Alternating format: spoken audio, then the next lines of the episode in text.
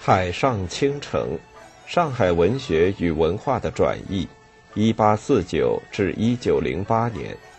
作者吕文翠。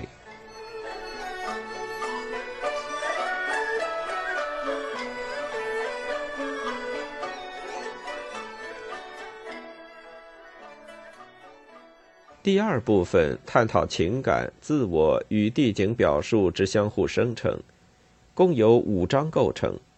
除了仍持续关注本书第一部分洋场才子文化社群的相关课题外，更转而集中探讨晚清前期沪地通俗文学与长篇小说中情感表述与自我主体、城市地景相互生成之复杂关系。通过本书第一部分的考察，会发现，随着十九世纪中末叶上海报刊媒体辖制图像化。影像写真的模式，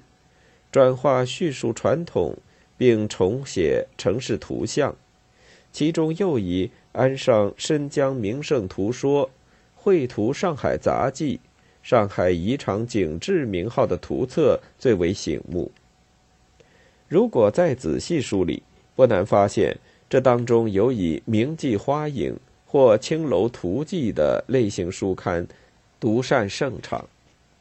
这个现象固然与申报馆于1884年发刊，并销售成绩亮眼的《点石斋画报》等通俗报刊之蔚为风行关系匪浅，但却更透露出独占上海都会娱乐文化之鳌头的青楼佳丽，已经成为最足以代表沪地景观的先制标志，不容忽视。第五章艳史叙述与城市记忆。与第六章影传居士与城市想象，晚清上海胡宝玉主题学管窥，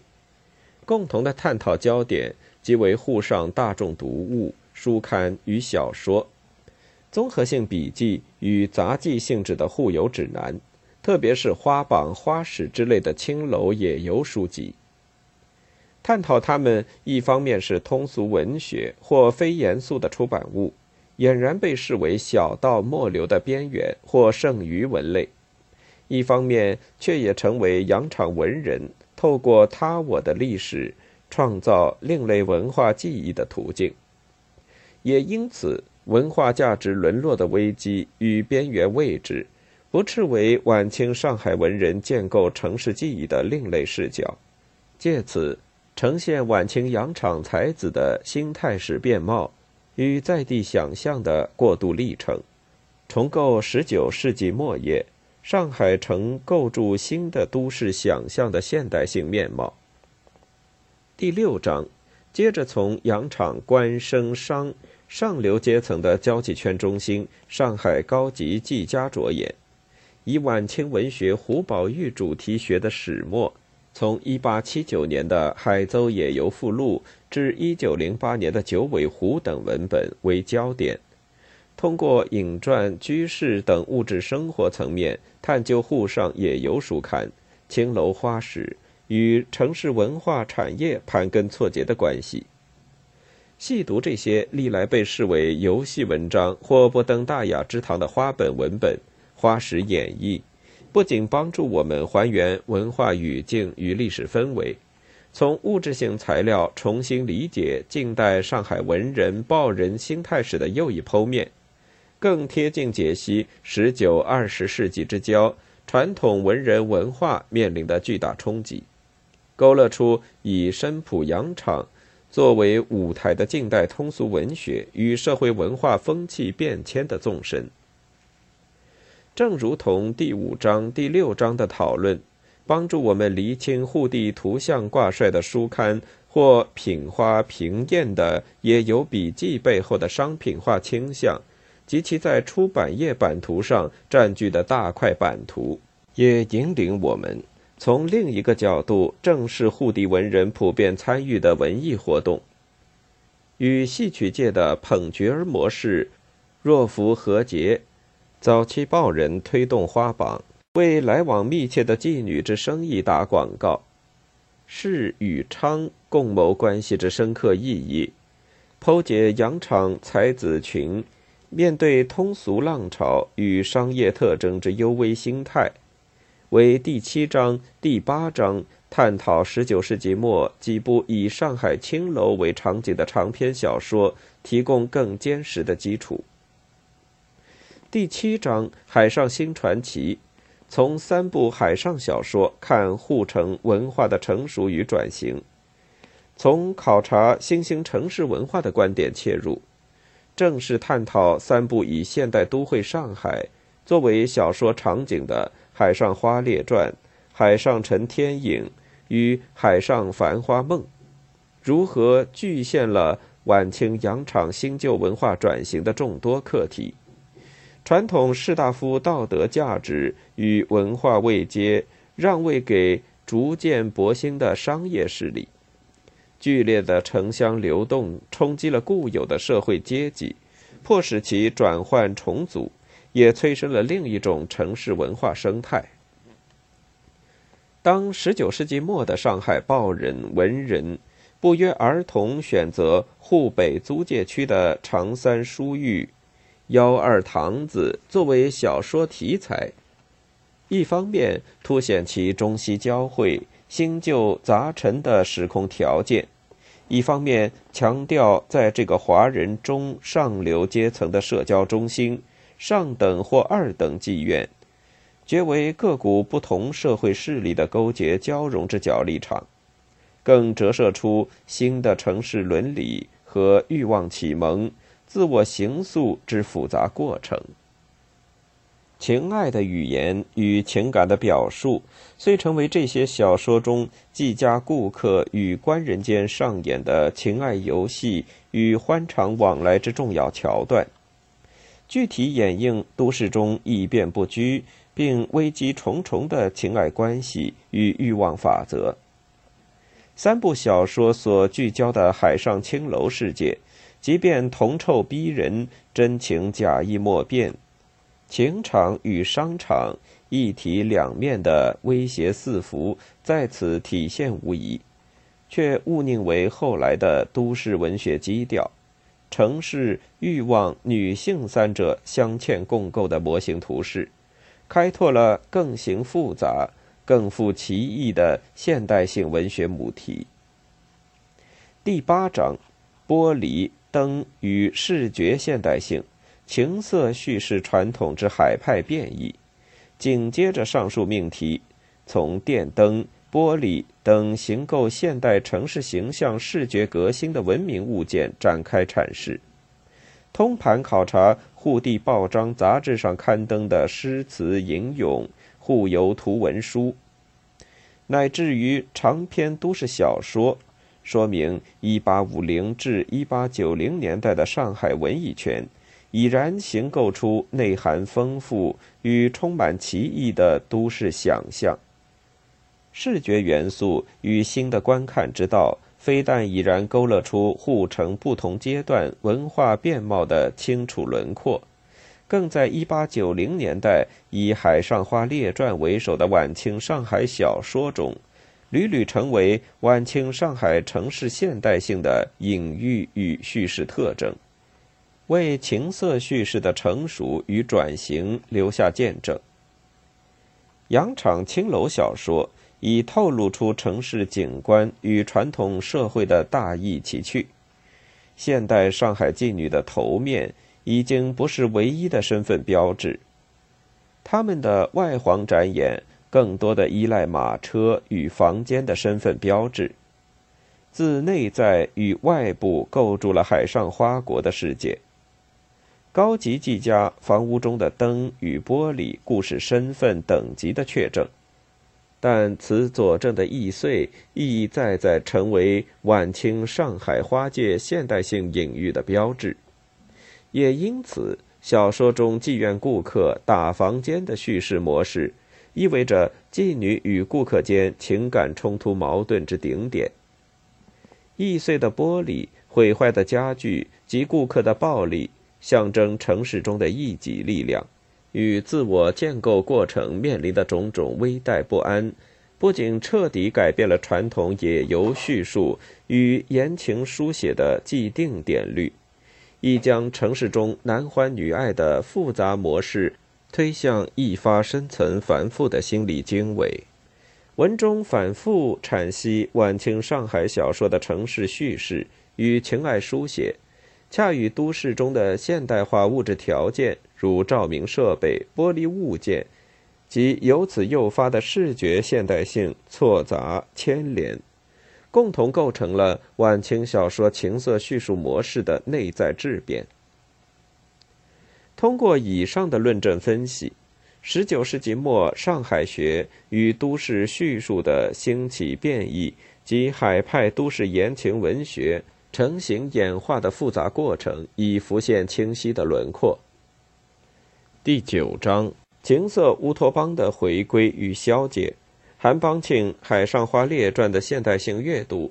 进一步将甲午之战前夕出版于上海的吴语小说《海上花列传》。作为一个眺望台，结合纵向与横剖面考察中国传统情色小说文类之现代转型课题，探讨海派都市文化如何左右了近现代小说的言情范式或情爱的表述，旧有的书写模式与文化产链的崩解，视觉文化与图像符号的强势兴起。间接促使晚清洋场文人摸索出新形态的写作与出版策略，这都说明了沪地文艺圈以“海上”为标题的野游书刊与风月言情小说的发展关系密切，及其间剖现或隐匿的历史命题，各自隐喻了上海文人小说家。在触接传统与撕裂体系的双向网逆中，积极介入共识性与历史性所交织的时空脉络。《海上花列传》正式终结了众多《红楼梦》续貂之作哀感顽艳的遗绪，代之以接近现代都市脉动的写实口味与自然主义色彩。即使小说后半部中，有一个被五四时期的批评家视为败笔的官家花园——怡丽园，但小说家采取反讽之笔，刻意颠覆仕女、名士作为情节主轴的才子佳人言情传统，蓄意破解封闭自足的大观园围墙，将仕女花园或名士名媛的情节桥段放置在商业挂帅。社会秩序崩解重组的洋场中，造成反差对照，说明了创作主体在召唤继承形式典律，与之交换文化价值的同时，亦间接于主流文化景观中投入转译变数，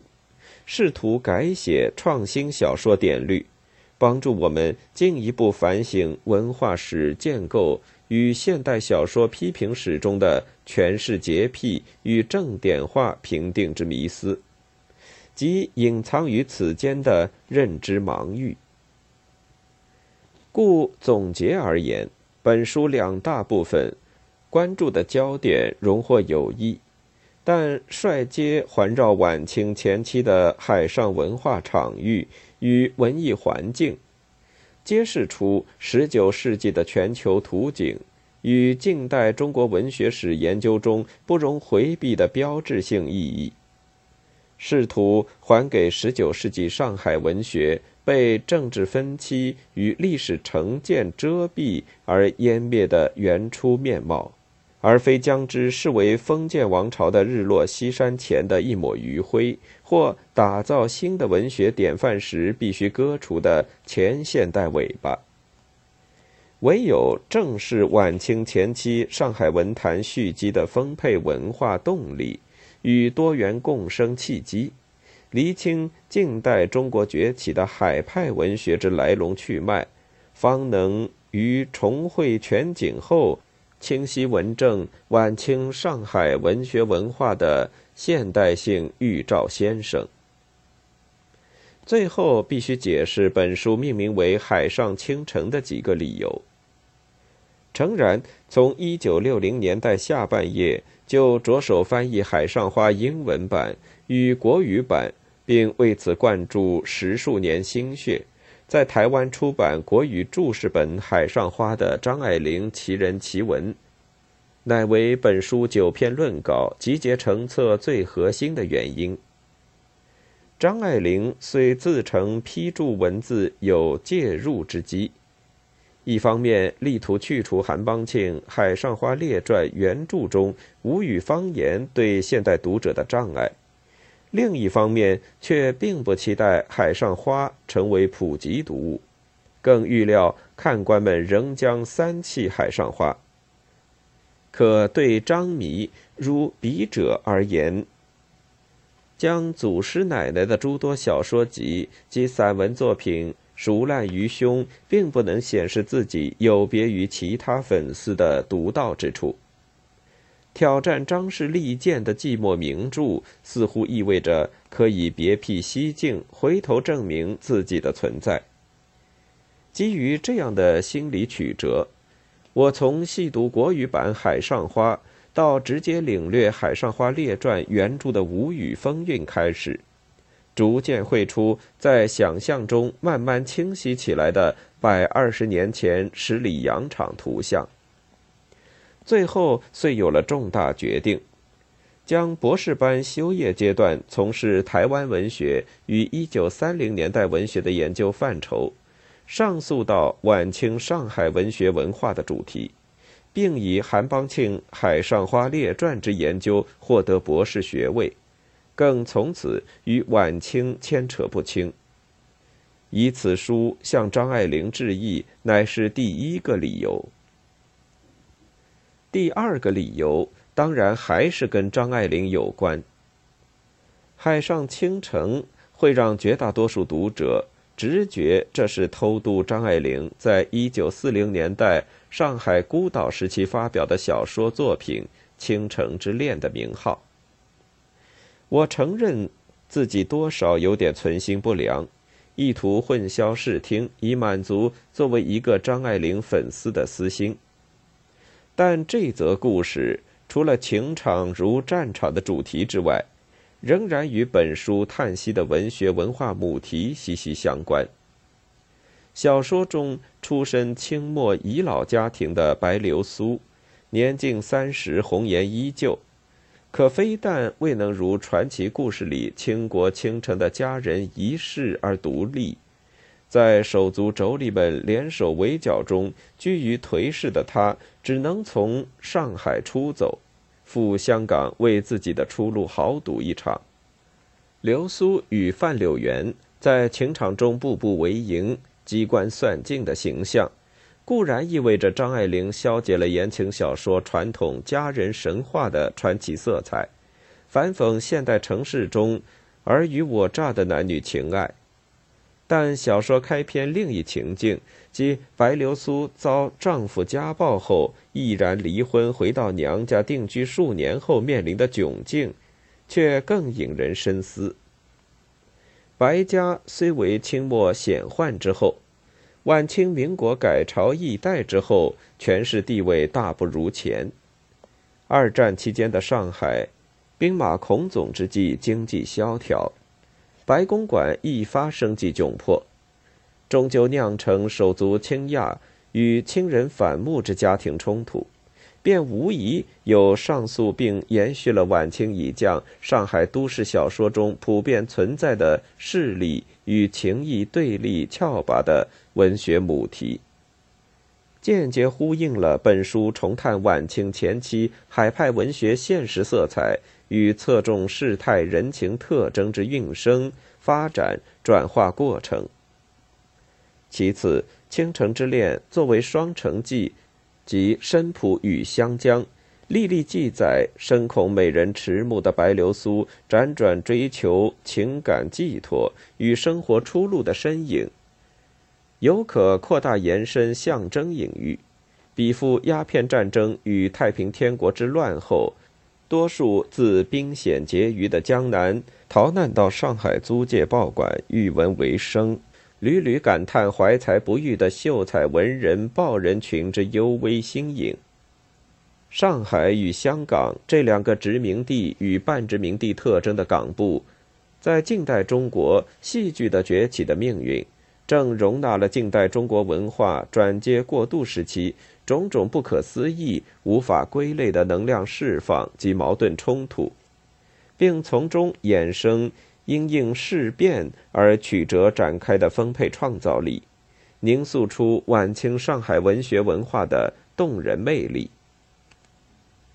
理由之三为“倾城”一词在中国文化中往往与祸水红颜的文化符号相牵连，